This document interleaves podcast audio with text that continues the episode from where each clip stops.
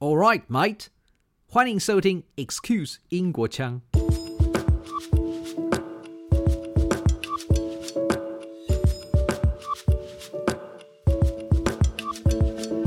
wasn't just Jasmine. She had shown up with about 15 other uh, women, all from the Philippines. They were all working as caregivers. And she basically just said to me, okay, you sit right there. We're going to tell you our stories. And one by one, they all told me of, about all these stories they had about basically being exploited in Taiwan, about not being paid. Um, they told me stories of physical and sexual abuse, and all of them Hmm. every single one of them had not just one story of this, but sometimes in some cases, multiple stories wherein they had been cheated or abused by successive employers over and over again. When I'm not writing, I'm screaming. This man is Joe Henley. Having arrived in Taiwan back in 2005, he has called Taiwan home ever since. A freelance writer, journalist, scriptwriter, and musician. Joe is a character that keeps many balls in the air like no other. He reports on human rights issues, writes scripts for tech, society, and environmental programs, and documents underground music scenes around Asia and beyond. Besides all that, he's also an author of three books Sons of the Republic, Bu San Bu Shi, and Migrant the last of which was published last year and will be published in Mandarin next year. Hi, Joe. Pardon my sketchy introduction of your background. Why don't you tell the audience what brought you to Taiwan in the first place?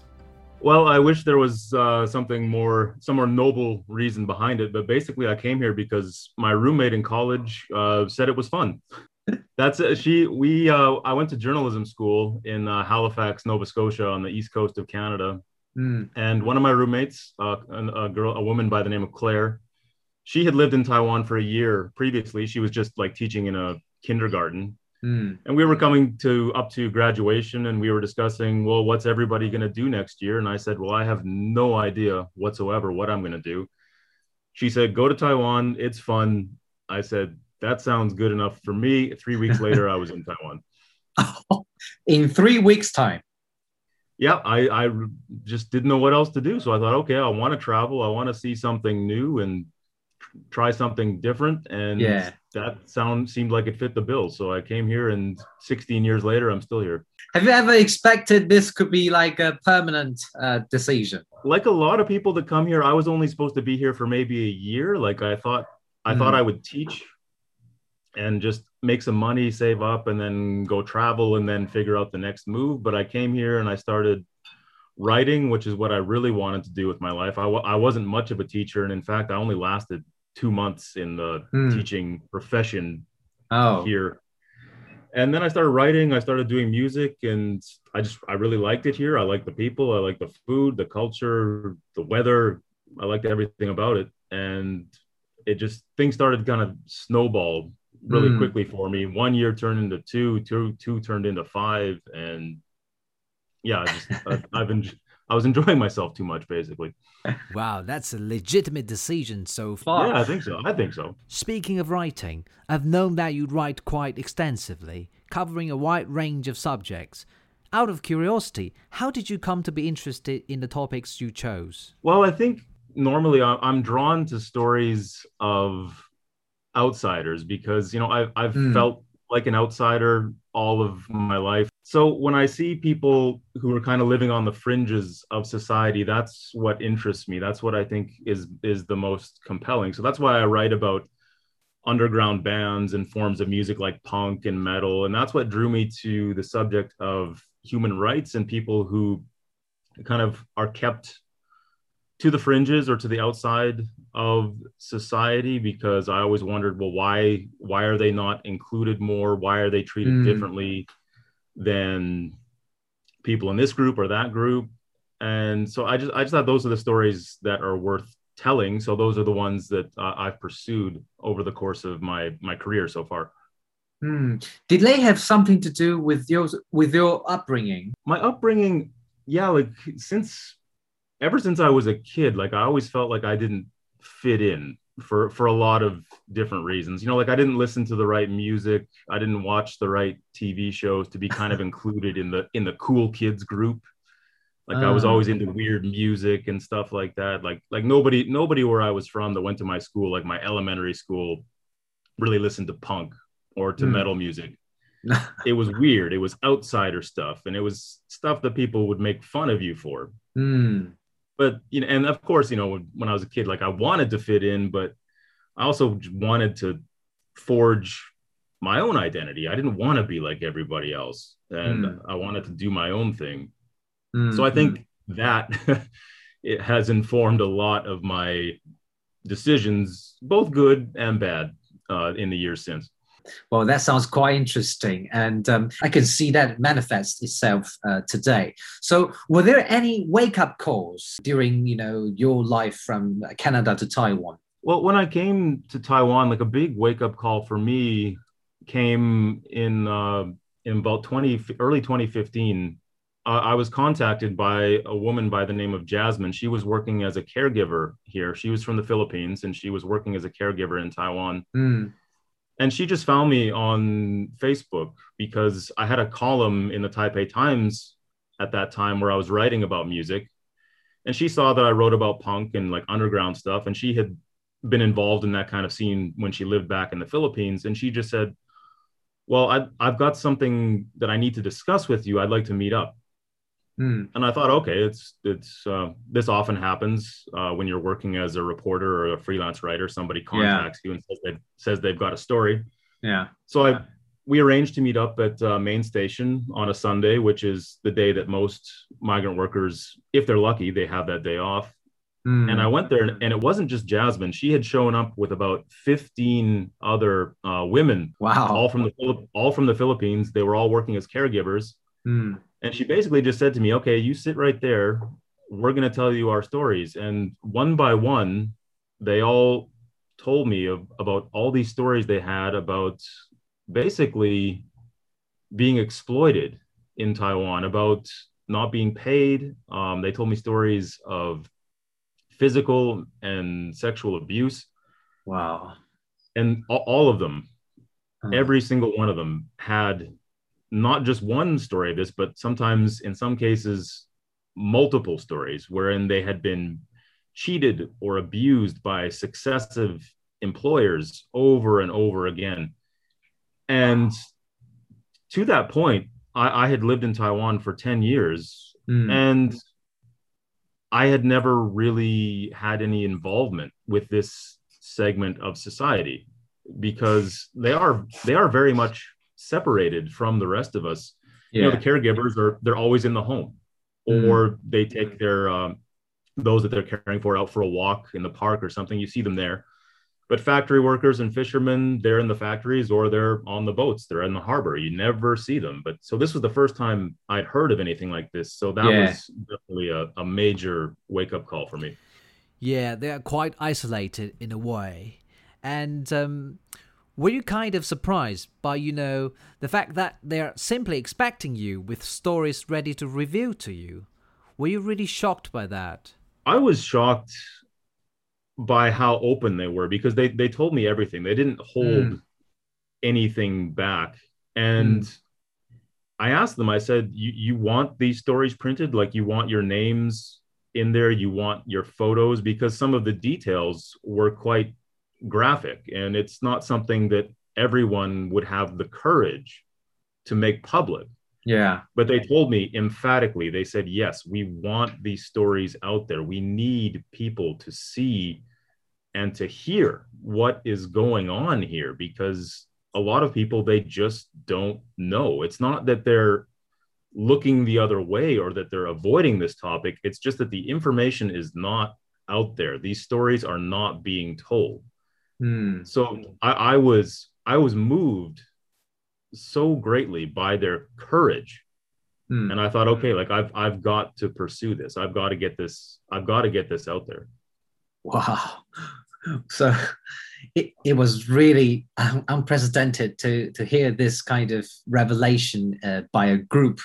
And so did, did that kind of you know, instantly get you to write a book about that? Or did you come back home and have a long thought and finally thought, well, I should really present them because, you know, otherwise, who is going to, you know, present them in any form or shape? the idea for the book came later. I wrote a series of articles first for publications like the Taipei Times or the South China Morning Post and and other other outlets. Mm.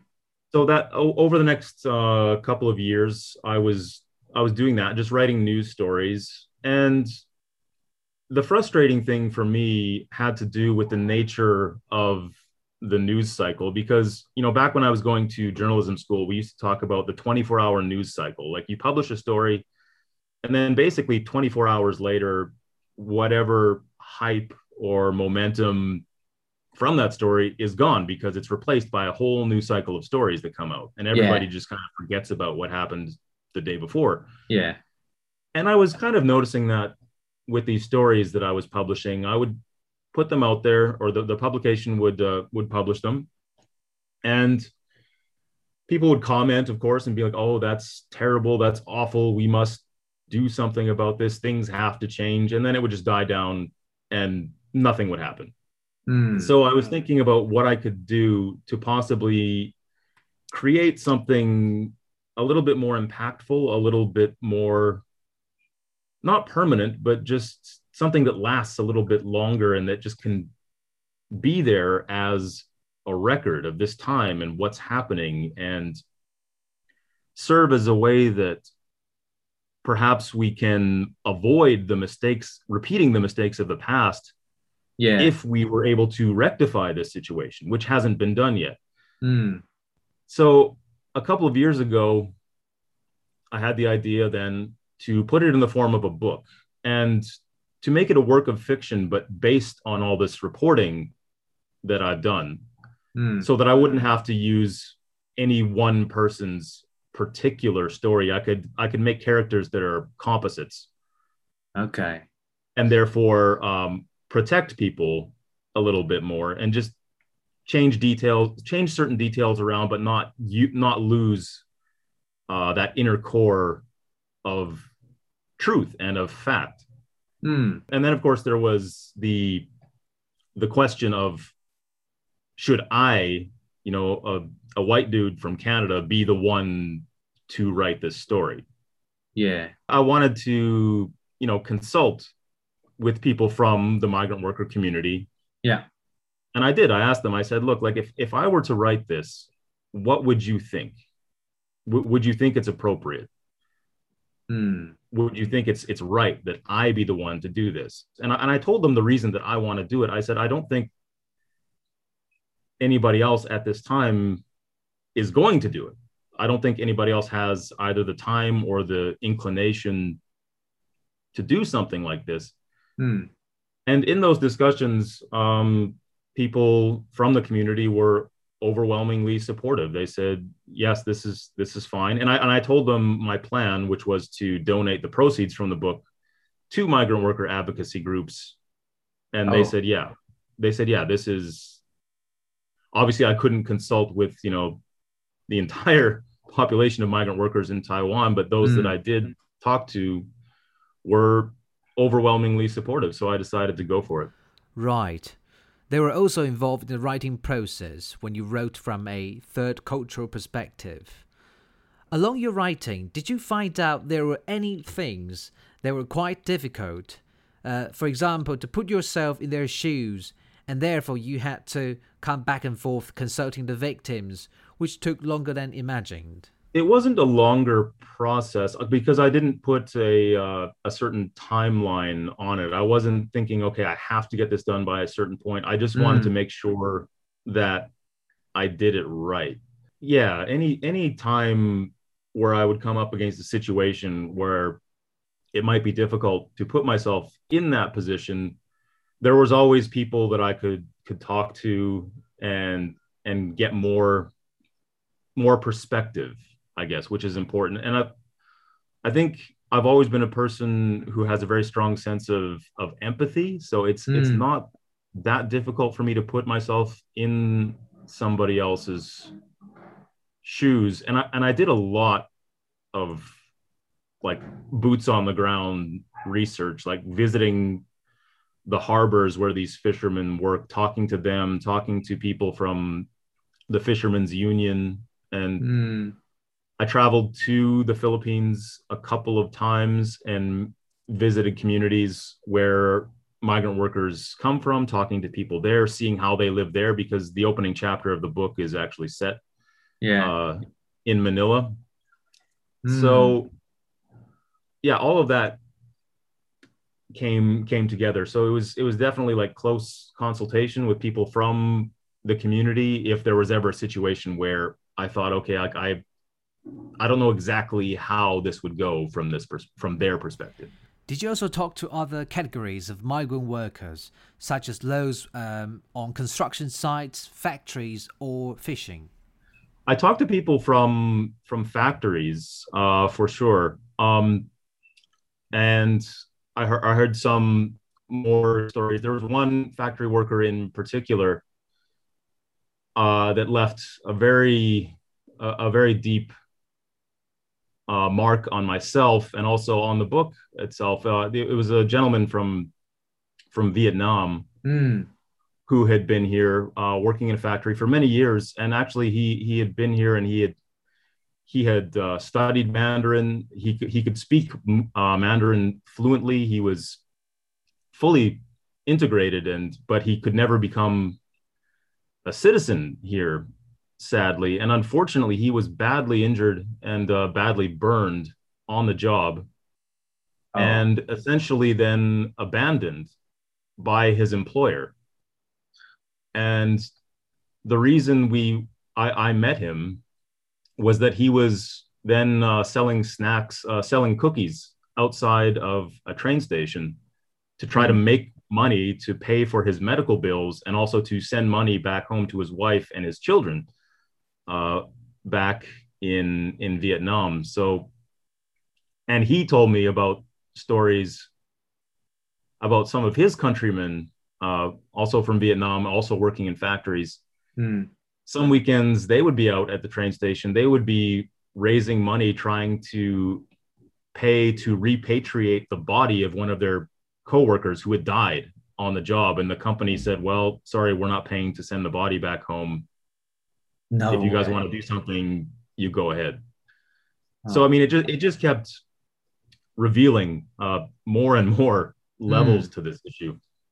So it kind of got you deeper and deeper into this um, un- unrevealed side of uh, migrant workers in Taiwan. Yeah, very much so. Yeah.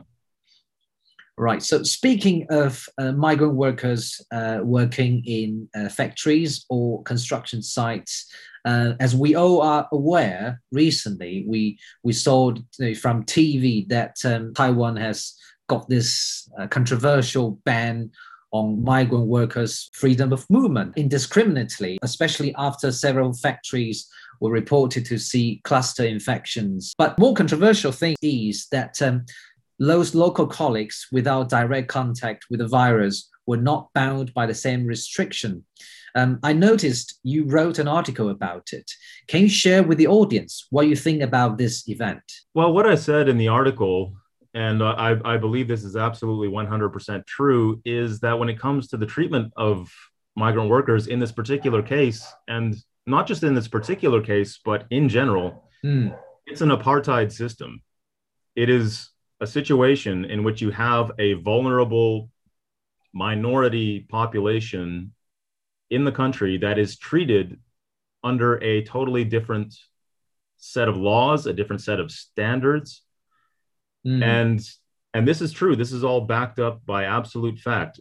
Many migrant workers in Taiwan are not covered by the Labor Standards Act as somebody like myself or any local would be. So they are not protected by the same labor laws that uh, other white collar foreigners or just local Taiwanese in any profession would be protected by. And in this case, unfortunately, you see something that is is common throughout the world in times of crisis, be it a pandemic or be it times of economic strife or things of that nature. You see people looking for a scapegoat. They're looking for somebody to blame. And it's always easiest to blame the immigrant, blame the outsider. It's their fault. Mm. They're the ones who brought this in. They are the ones who are doing something wrong because they don't understand the local ways or the local standards or the culture. And, that, and that's what was happening here with the coronavirus. Yes, there was an outbreak in Miaoli. And yes, a lot of the people who were infected were migrant workers. But why was it migrant workers that were getting infected? It's mm. because they are forced to live in dormitories that are grossly overcrowded. They're staying in dorms where sometimes it's up to a dozen people staying in a very tiny room hmm. together. Mm. They have nowhere else to go. So, of course, if one person in that dorm gets infected, it's going to spread throughout the entire room. The, the underlying reasons about why it's spreading among migrant workers is because they are being treated poorly. It's because they are being forced to live in cramped conditions. It's because they are being exploited, mm. basically. But people were saying, well, no, it's because they go outside and they they congregate uh, was the word that was being used. They they get together in groups, mm. which is just really not accurate. It's not true. Mm. So it, it just pointed towards the the undercurrent of racism that people are kind of unwilling to discuss it's kind of taboo to discuss it here. If you ask a lot of people in Taiwan, they'll say, well, oh, there's no racism here. It doesn't exist. Mm. But, you know, racism exists wherever there are people. it's it's unfortunately it, it, seems to be part of the human condition. In terms of racism and discrimination, obviously this controversial event in Miaoli grabbed the wider public attention. Um, let's just take a step back. In your view, how about people's attitude towards migrant workers from bigger cities like Taipei or Kaohsiung? Are they more progressive? Well, I think, say, like I live in Taipei. Um, yeah. I think generally it's it's a more international city, so perhaps people are more willing to accept people with different ways, different cultures, mm. in, in a general sense. But I mean, there were apartment buildings uh, in in Taipei where the building managers or whomever had posted notices saying, "Oh, don't let your Filipino caregiver go outside." Oh, really? Right. Yeah. Um, so you know, I mean, you you can say these are isolated incidents, but it is de- it is something that happened. I mean, you can't ignore it, and you can't just put it down to, mm. oh, it's just this this one individual that did it. It was it was happening in a few different spots. Mm. So it's it's hard it's a hard thing to pin down because if you just go talk to somebody in general nobody's going to come out and say yes I am a racist.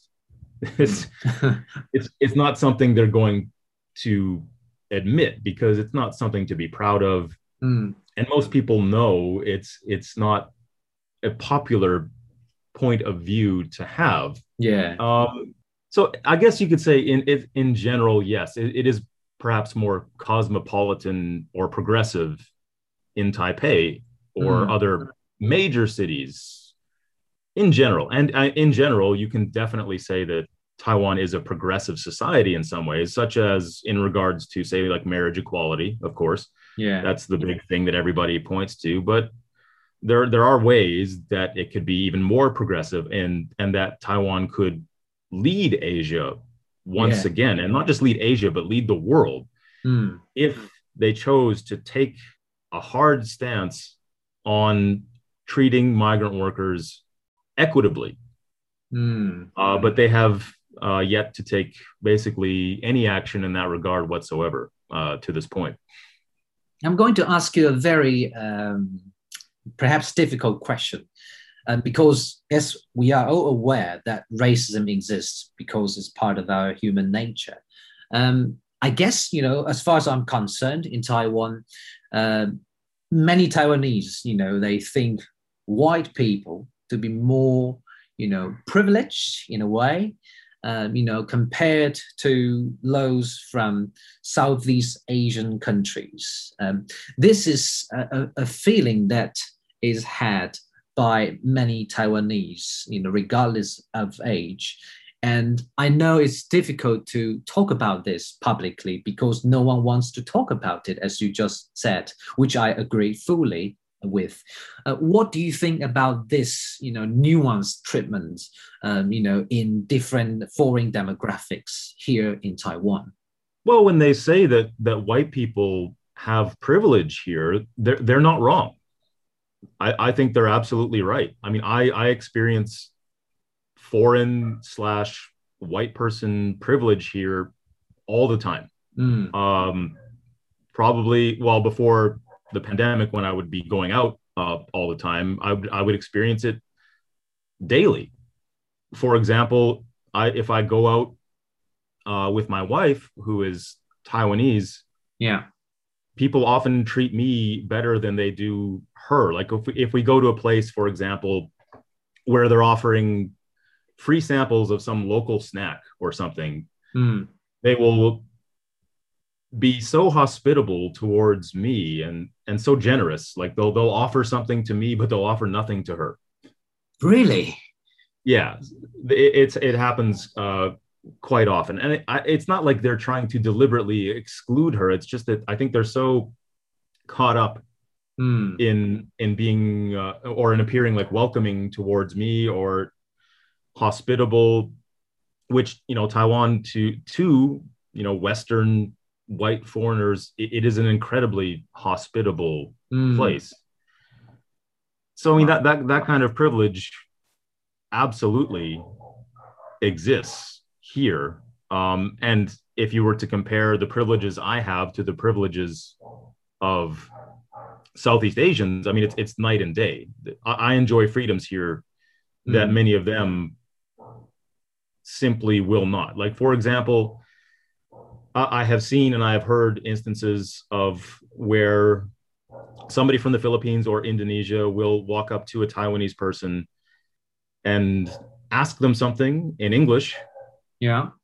And the Taiwanese person will be completely unwilling to engage in a conversation with them in English. They'll reply to them in Mandarin, kind of upbraid them and say, like, well, why don't you speak Mandarin? You're in Taiwan, you should speak our language.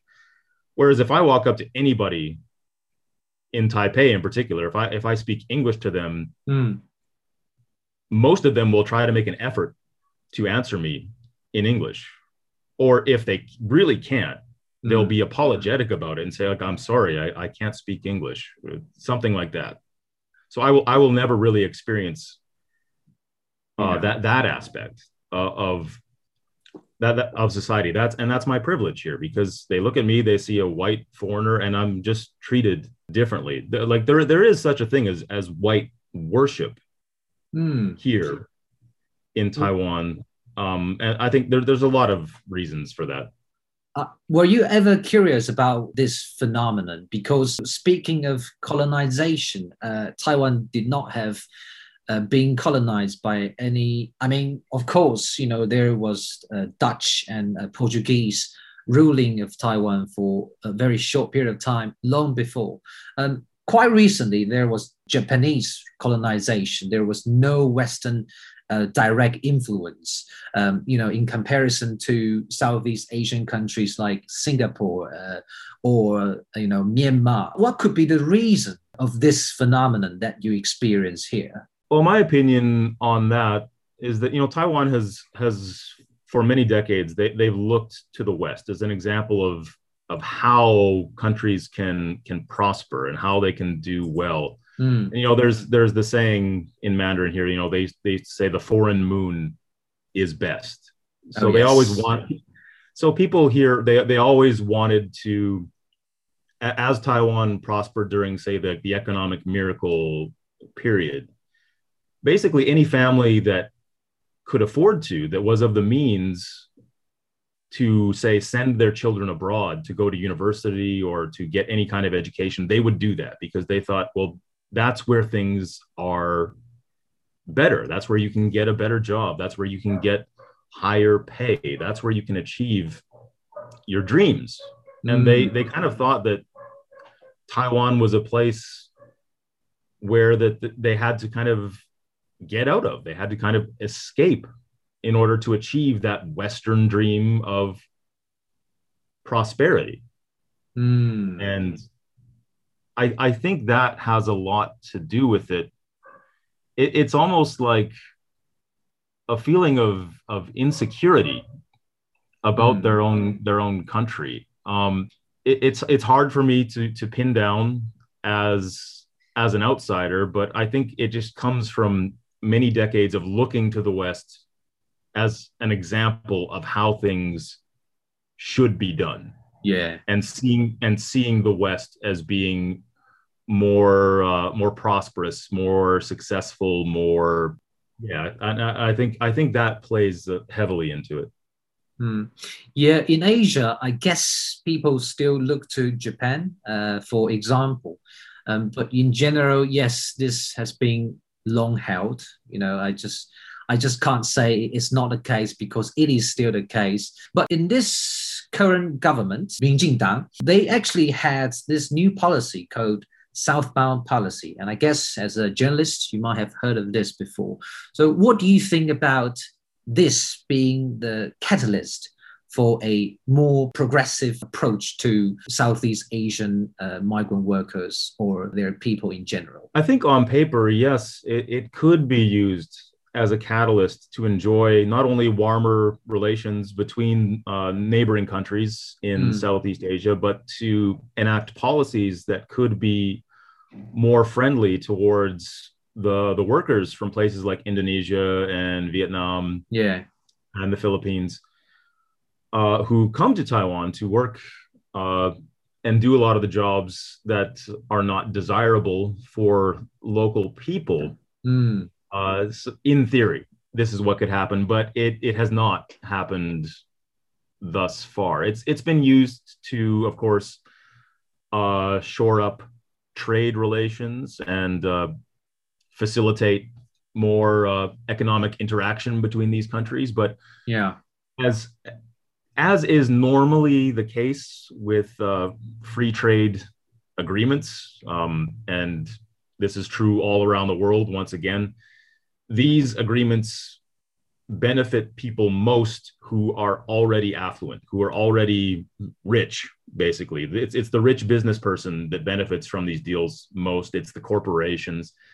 The blue collar workers uh, who contribute the labor that goes mm. into um, that goes into that is the backbone basically of these agreements they don't usually see anything at all out of it there there might be more jobs yes but the jobs are not necessarily of uh, of high paying caliber usually mm. it's it's usually involves mass amounts of low paid labor in countries with uh, lower cost of living, basically, mm. and it's it becomes a means of rich industry going in and exploiting a ready supply of, of cheaper labor. And that's basically what this southbound policy has been about thus far. It, it has not been about improving conditions for Southeast Asian migrant workers in Taiwan yet. Mm-hmm. I really look forward to more civil forces speaking out about this hidden, constantly avoided issue around welfare of migrant workers from Southeast Asia. It also reminded me of, I mean, this Miaoli event of the uh, cluster infection last year in Singapore, I guess, or this year, I, have just forgot. But uh, it's basically the same event. Um, in Singapore, a lot of workers they were put in a you know very small dormitory like the ones we saw in Miaoli, and they quickly infected one another. So I guess you also went to Singapore. Can you just draw a, a quick comparison between uh, Singapore and Taiwan? Uh, because we both import a lot of foreign workers. Do they have a better example for Taiwan to, to look to, in your opinion? No, I don't think they have a better uh, a better way of dealing with them. It, it's very much the same. Uh, mm. It's just they, they bring in people from different different regions. For example, in their construction sites in Singapore, they have a lot of imported workers from Bangladesh, and um, yeah, the the local attitude in general towards those people is it's not positive. They they don't view them in a very positive light, and they very much prefer those people to be kept separate from the rest of Singaporean society. They like them to live in their own dorms, away from the local population. Mm. And it, it is very much the same situation here uh, as it is there. I saw another writer on Twitter that said during the Miaoli situation that now Taiwan is doing its best Singapore uh, imitation. Oh, it, it is. So I think it's it's quite a similar uh, situation in, in both countries, unfortunately. But I would hope that the discourse now that is coming out of this situation uh, because of the pandemic, I, I would hope that a lot more eyes are being opened to the ways in which we see that we are all interconnected. Like, if we're going to have a society where we import labor from all different parts of the world and we have different cultures mingling together, yeah, it benefits us far greater to have positive interactions among us and to be welcoming and to treat each other equitably. If we don't treat each other equitably, then things go badly. I mean, the whole Miaoli outbreak has to do with inequitable treatment. Mm. It's not anybody's, it's not the migrant workers' fault. It's the conditions that they are living under. So if we can improve the conditions that they live under, if slash when we go through the next crisis, be it environmental or be it another pandemic, any sort of crisis whatsoever, I, I can guarantee you we will do better if we have more equitable treatment across the board in society. I know that's a lofty goal and it's very difficult to achieve. It's very easy to say mm. and very, very, very difficult to actually implement. Mm. But I guarantee you that is the solution. So this episode basically is for Joe to talk about this new book, Migrant, and also his thoughts on this recently controversial event in Miaoli. Why don't you share with us what you're working on now? Uh, what I'm working on right now is I'm turning uh, my book into a script. Um, I, I, would love for it to be possibly made into a film one day. And I, am talking to a few different directors and producers who will then take a look at the script and mm hopefully from there I'll be able to find some sort of way to make it into a film. Uh, I'm wow. also working. I'm also working on another uh, novel in my quote unquote spare time. Uh, it's this one is set in the Fude Cemetery, which is actually near where I live in Taipei, and it, it has to do with uh, urban renewal projects and uh, the changing face of Taipei, mm. I guess uh, you could say, as a lot of old Taipei kind of disappears and is replaced by, uh, you know, something more homogenous, something more modern, but uh, perhaps which has a lit, little bit less what you might call soul, I guess. Mm-hmm. Mm-hmm. And uh, I've recently wrapped up a travel guide assignment. Uh, I, was, I was working on a travel guide actually for the brand uh, Louis Vuitton. They do city guides around the world, and I was one of the authors that they asked to contribute to the Taipei oh, guide. Cool. And then, yeah, and then as always, I'm just doing what freelancers do, pitching and uh, hope, hoping that editors and content creators get back to me so I can get some work done. Hmm. Well, that's very cool. And you've got this migrant uh, published last year in English. How about its Mandarin Chinese edition? Yes, uh, we, it has been picked up by China Times slash Reading Times publishers in Taiwan, and they are aiming for a March 2022 release uh, in bookstores throughout Taiwan. So right now it is uh, in the process of translation. So I'm looking forward to it getting out in Mandarin so uh, more of the local population can read it and hopefully understand more about this issue. Well, Joe, thank you very much for your sharing. It's an absolute pleasure to have you today. The pleasure was all mine. Thank you very much. If you're intrigued by the story of Joe's book, Migrant, you may visit Amazon for an English copy whereas you may have to wait until March next year if you want its Mandarin version. To learn more about Joe's books, works, and music, visit jwhenley.com. Finally, and this is really important, if you enjoy listening to this channel, please rate a review on Apple Podcasts wherever you listen to this from. You may also join its Facebook group if you would like to interact with other fellow listeners. Thanks so much for listening, and please stay safe and well.